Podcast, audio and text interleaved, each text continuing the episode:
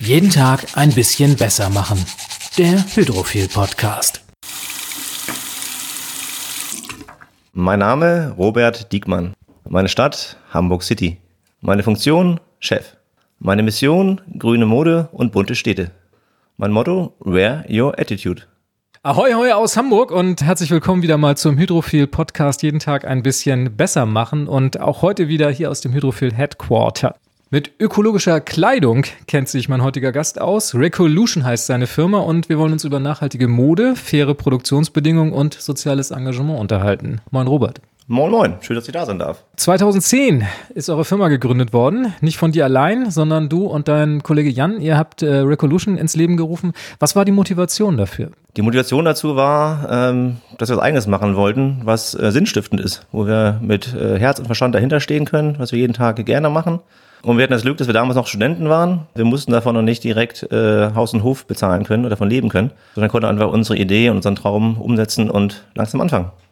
Habt ihr in irgendeiner Form einen Design-Background, einen Textil-Background? Habt ihr euch da in irgendeiner Form vorher interessiert? Oder wo kam die Motivation her, sich ausgerechnet halt in der Textilbranche dann breit zu machen? Also Erfahrungen haben wir leider nicht gehabt, haben wir später gemerkt, leider. Wäre nicht schlecht gewesen. Nee, waren halt immer schon leidenschaftliche halt Pulloverträger. Also wir hatten irgendwie immer schon ein Fable für Pullover, wussten eigentlich, was wir da haben wollen.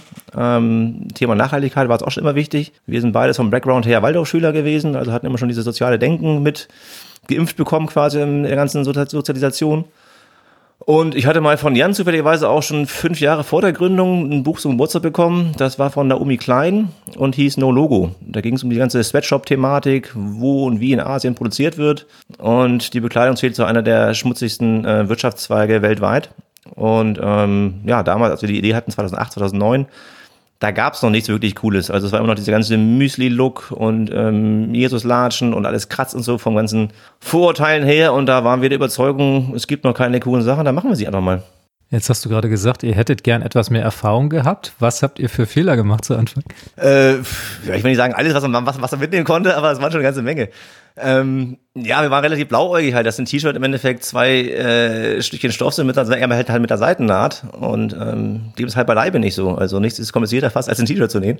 Nee, wir hatten halt damals ähm, unsere ganzen Lieblingsteile quasi zusammengesammelt und hatten mit einer befreundeten Schnittdirektrice Schneiderin zusammengearbeitet und uns aus allen Teilen sozusagen mit unserem Input das Lieblingsteil zeichnen lassen. Haben dann über die Karma-Konsumkonferenz damals und Vorreiter in der Vernetzung von der nachhaltigen Szene ähm, da haben wir als Studenten ehrenamtlich mitge ja, mitgeholfen bei der Veranstaltung, da haben wir ein paar Kontakte geknüpft und hatten letztendlich halt einen Produzenten gefunden ähm, in der Türkei, der aber über Mittelsmann aus Deutschland lief, was uns natürlich die Kommunikation einfach gemacht hatte und haben wir relativ blauäugig halt ohne einen Online-Shop, ohne Endkunden, ohne Händler, ohne irgendwas einmal eine Kollektion entworfen. War jetzt nicht groß, wir hatten, glaube ich, acht Teile gehabt oder zehn Teile. Aber haben alles erspart, was wir halt hatten. Also wir sind komplett selbstfinanziert, ähm, haben so alle, alle Ersparnisse, die wir vorher hatten, äh, dann, dann in diese Kollektion rein investiert. Und haben, als die Auslieferung kam, mit Schrecken festgestellt, man hätte mal eine, Kollektion, äh, eine Qualitätskontrolle machen sollen. Wir hatten äh, Reißverschlüsse, die hörten in der Hälfte auf vom Pullover. Wir hatten Ösen, die eine war links oben, die andere war rechts unten bei der Kapuze. Wir hatten überall Fäden, die lose waren. Wir hatten äh, Abweiche, Maßabweichungen von vier, fünf Zentimetern, was mehr als eine Größe unterschiedlich ist. Einlaufwerte von zehn Prozent und ja, eigentlich so alles, was man mitnehmen konnte. Klingt heute lustig, war damals eine Vollkatastrophe, nehme ich an, oder? War auf jeden Fall eine Vollkatastrophe, ja. Also die Frage stellt sich, scheiße, was machen wir jetzt mal vielleicht wieder zu oder verkaufen wir es dann trotzdem irgendwie halt so und äh, wie geht man überhaupt damit vor? Und ähm, natürlich auch ohne das Wissen zu haben, das merken ja Leute auch, die mit dir zusammenarbeiten, dass du eigentlich halt vom Thema keine Ahnung hast. Und ähm, das war halt schwierig, aber es war natürlich für uns auch äh, ein Schuss vor den Bug zur rechten Zeit, sag ich mal. Und ab dem Zeitpunkt wir extrem gemerkt haben, okay, wenn wir es halt wirklich mal ernsthaft weiter betreiben wollen, dann brauchen wir Experten dafür, die uns einfach helfen, ähm, den Grundstein zu legen. Das heißt, ihr habt auch von Anfang an nicht auf Rohware von Fremdherstellern gesetzt, sondern von vornherein eigene Schnitte, eigene Textilien in Auftrag gegeben. Ja, das war eine ganz bewusste, eine ganz bewusste Entscheidung. Wir haben natürlich darüber nachgedacht, Sachen von äh, großen Merchandise-Firmen, Fremdfirmen zuzukaufen und umzulabeln. Das haben wir damals relativ viele gemacht. Und ähm, bei unserer ersten Recherche auch in den ersten Läden, es gab damals nur fünf oder zehn äh, Organic-Läden deutschlandweit, ähm, ist schon aufgefallen, dass es von vielen Marken denselben Schnitt, dieselbe Farbe gibt, aber eins sind halt fünf verschiedene Marken dahinter, weil die alle umlabeln und das war bei uns ein bisschen, wenn wir schon einen Pullover, den es ja nicht gab, gar nicht zukaufen können selbst, sondern selbst produzieren müssen, macht es auch keinen Sinn, ähm, das T-Shirt zuzukaufen. Und eigentlich nur ein Standard-T-Shirt, sage ich mal, zu nehmen, umzulabeln und dafür 30 Euro zu nehmen, war uns auch nicht ganz geheuer. Jetzt hast du vorhin die Sweatshop-Problematik erwähnt. Vielleicht kannst du uns ein bisschen Einblick geben für die Hörerinnen und Hörer, die mit der Thematik nicht so vertraut sind. Was bedeutet das heutzutage? Wie sieht so klassische Textilproduktion aus? Was gibt es da für Probleme? Es gibt vielfältige Probleme. Also sag mal, wenn man sich ein bisschen intensiver damit beschäftigen will, es gibt auch haufenweise Dokumentationen im Fernsehen oder im Internet zu sehen. Hauptproblem war halt natürlich immer, dass, dass die ganzen großen ähm, Konzerne dem Preis folgen. Also immer da, wo noch billiger produziert werden kann, da wird hingegangen. Das ganze Risiko wird outgesourced, ausgelagert auf die Produzenten selber, die selber gucken müssen halt, wie sie zum vorgegebenen Preis äh, die Produkte produzieren können. Umweltkosten etc. würden halt nirgendwo reingerechnet. Ähm, ja, Problematik von Kinderarbeit etc. kennt man auch hinreichend. Oder auch, was auf den Baumwollfeldern selber passiert, dass da mit äh, Giften, Chemikalien gearbeitet wird, ähm, dass sich Bauern in Indien dort halt auch haufenweise das Leben nehmen, weil sie halt sich irgendwie verschulden müssen, um überhaupt das Saatgut zu kriegen. Dann brauchen sie wieder Chemikalien, die sie raufsprühen müssen. Also sind dann in den Fängen von großen Chemiekonzernen und ähm, ja, das war sozusagen für uns der Grund auf jeden Fall, damals zu zeigen, dass es anders geht. Wie findet man da einen Ansatz? Ich glaube, das ist nicht so einfach, da zunächst überhaupt erstmal Zulieferer zu finden, Produzenten zu finden, die gewisse Standards erfüllen. Ihr setzt auf Bio, Fair, Vegan, seid mittlerweile ja auch Peter zertifiziert. Wie findet man entsprechende Partner für so ein Vorhaben? Ist in der Tat nicht einfach. Also wir hatten natürlich auch erstmal im Jahr der Vorbereitung uns intensiv mit allen möglichen Siegeln und Zertifikaten auseinandergesetzt. Letztendlich haben wir damit äh, Kirsten Bräute, die damals auch einen relativ erfolgreichen Blog hatte, grüne Mode in dem Bereich, ähm, zu unterhalten, wo die Reise hingeht so ein bisschen. Sind dann letztendlich halt zu dem GOTS-Siegel gekommen. Das ist der Global Organic Textile Standard. Ähm, setzt sich zusammen aus verschiedenen Verbänden weltweit, die halt auch dasselbe Bestreben hatten, ein Siegel ähm, ins Leben zu rufen, was einfach eine größtmögliche Verbreitung erreichen kann. Weil gerade im Textilbereich ähm, gibt haufenweise verschiedene Siegel, alle sagen irgendwas aus und keiner weiß, was sie eigentlich aussagen. Und unser Ansatz war auch, man kann es eigentlich dem Verbraucher nicht zumuten, ähm, in seiner knappen Zeit, sag ich mal, sich noch irgendwie wochenlang mit der Recherche von Zertifizierungen und Siegeln auseinanderzusetzen. Ähm, das heißt, wenn es ein Siegel gab und der GOTS ähm, setzt halt an beim Anbau der Baumwolle bis zum Endprodukt, alle Stufen sind halt irgendwie zertifiziert, selbst wir hier mit Regolution in unserem Büro in Hamburg werden jährlich auditiert und zertifiziert. Ähm, das war halt für uns eine runde Sache und da haben wir sozusagen voll darauf gesetzt. Jetzt lasst ihr mittlerweile in der Türkei und in Portugal herstellen, wenn ich richtig informiert bin. Und euch ist sehr wichtig, dass die Wertschöpfungskette auch im Ursprungsland möglichst weit ausgeschöpft wird. Wie habe ich mir das vorzustellen?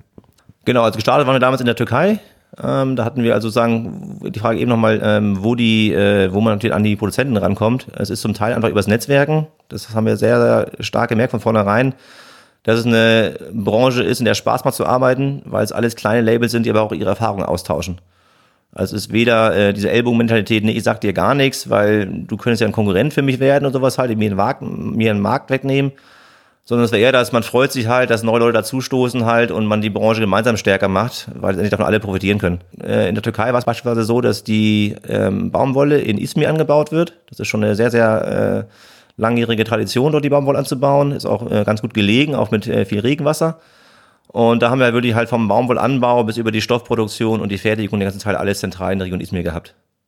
Jetzt sitzen wir hier bei Hydrophil und Hydrophil spendet ja 10% seines Gewinns VivaCon Aqua. Also gibt es eine sehr enge Verbindung. Auch ihr seid mit VivaCon Aqua verbandelt. Es gibt unter anderem eine VivaCon Aqua Kollektion, habe ich gesehen. Ja, nicht ganz. Es gibt eine Millantor Gallery Kollektion. Also das, das Projekt von VivaCon Aqua. Ja, kommt daher, wir sind äh, seit 25 Jahren bin ich Dauerkartenbesitzer bei St. Pauli und habe das immer mitgekriegt, jahrelang, das auf und nieder. Und natürlich auch dann die Entstehung von Benny Adrians VivaCon Aqua damals.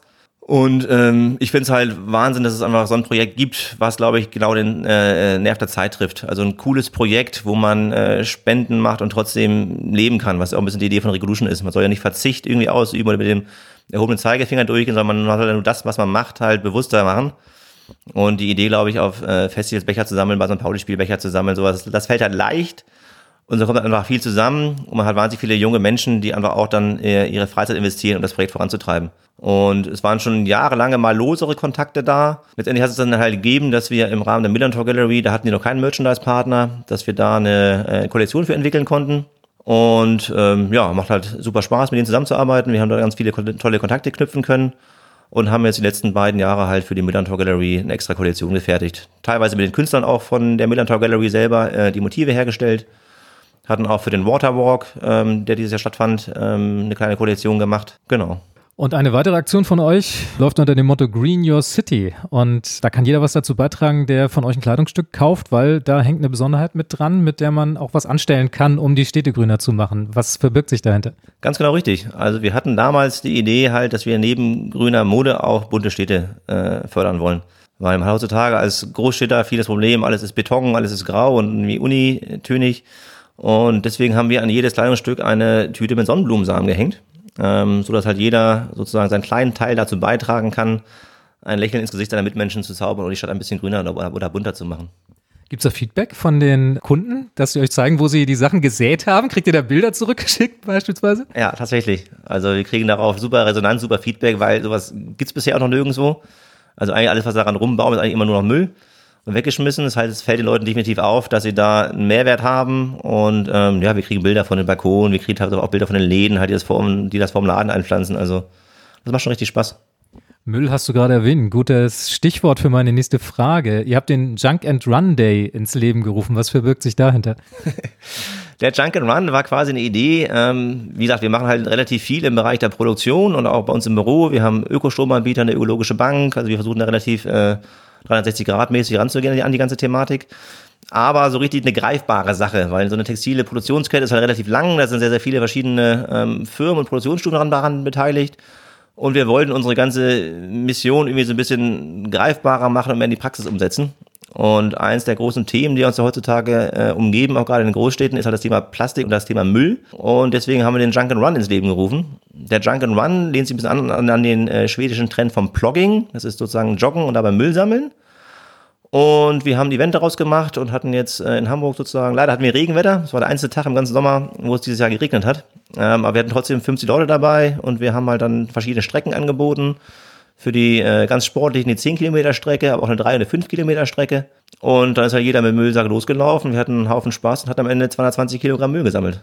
Was macht ihr selbst zur Müllvermeidung, was eure Kollektion anbelangt? Also ich kann mir vorstellen, dass die Bekleidung dann nicht in Plastik eingeschweißt ist, wie es vielleicht bei anderen Herstellern der Fall ist, sondern vielleicht eher in Papier eingewickelt. Was sind eure Maßnahmen, um möglichst wenig Müll zu verursachen? Also zum einen angefangen beim rein Rohmaterial. Wir haben uns bewusst dagegen entschieden, halt, was viele andere tun, auch im Organic-Bereich, ähm, PET in die Baumwollmischung reinzugeben, also eine, eine Polyester-Baumwollmischung zu machen weil auch wenn es recycelte Polyester-Sachen sind, ähm, wird sozusagen daraus ein Mischgewebe, was halt später nicht mehr so gut trennbar und recycelbar ist oder weiterverwendbar ist. Dazu kommt das Thema Mikroplastik, was sich ja auch in den nächsten Jahren noch rasant Fahrt aufnehmen würde, weil auch die Textilien einen großen Teil zur Mikroplastikverschmutzung von den Weltmeeren beitragen. Ähm, das heißt, wir setzen da, soweit es geht, halt auf reine Bio-Baumwollprodukte. Thema Verpackung haben wir es halt so gemacht, wir haben auch ähm, Polybags aus Plastik, aber wir haben das in größere Verpackungseinheiten Sagen wir haben die T-Shirts kommen bei uns im Zehnerpack und nicht im Einzelpack an und die Pullover im Fünferpack statt im Einerpack.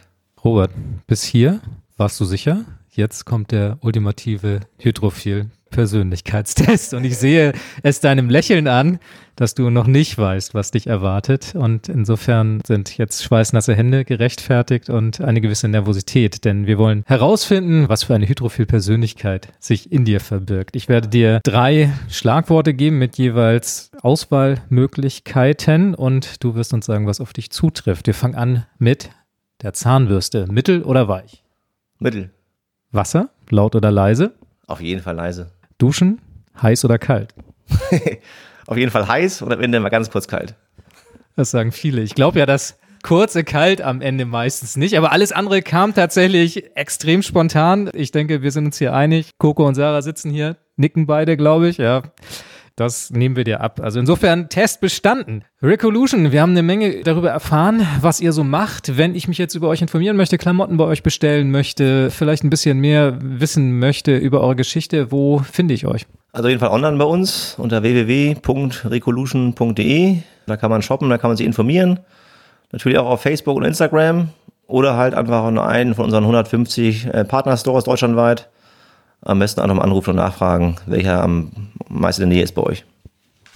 Robert, ich danke dir. Das war eine weitere Episode des Hydrophil Podcasts. Jeden Tag ein bisschen besser machen. Die Links und Infos zu der Sendung findest du wie immer auf dem Blog unter hydrophil.com slash blog slash podcast. Mein Name ist Jens Herrndorf und ich danke dir fürs Zuhören. Bis zum nächsten Mal.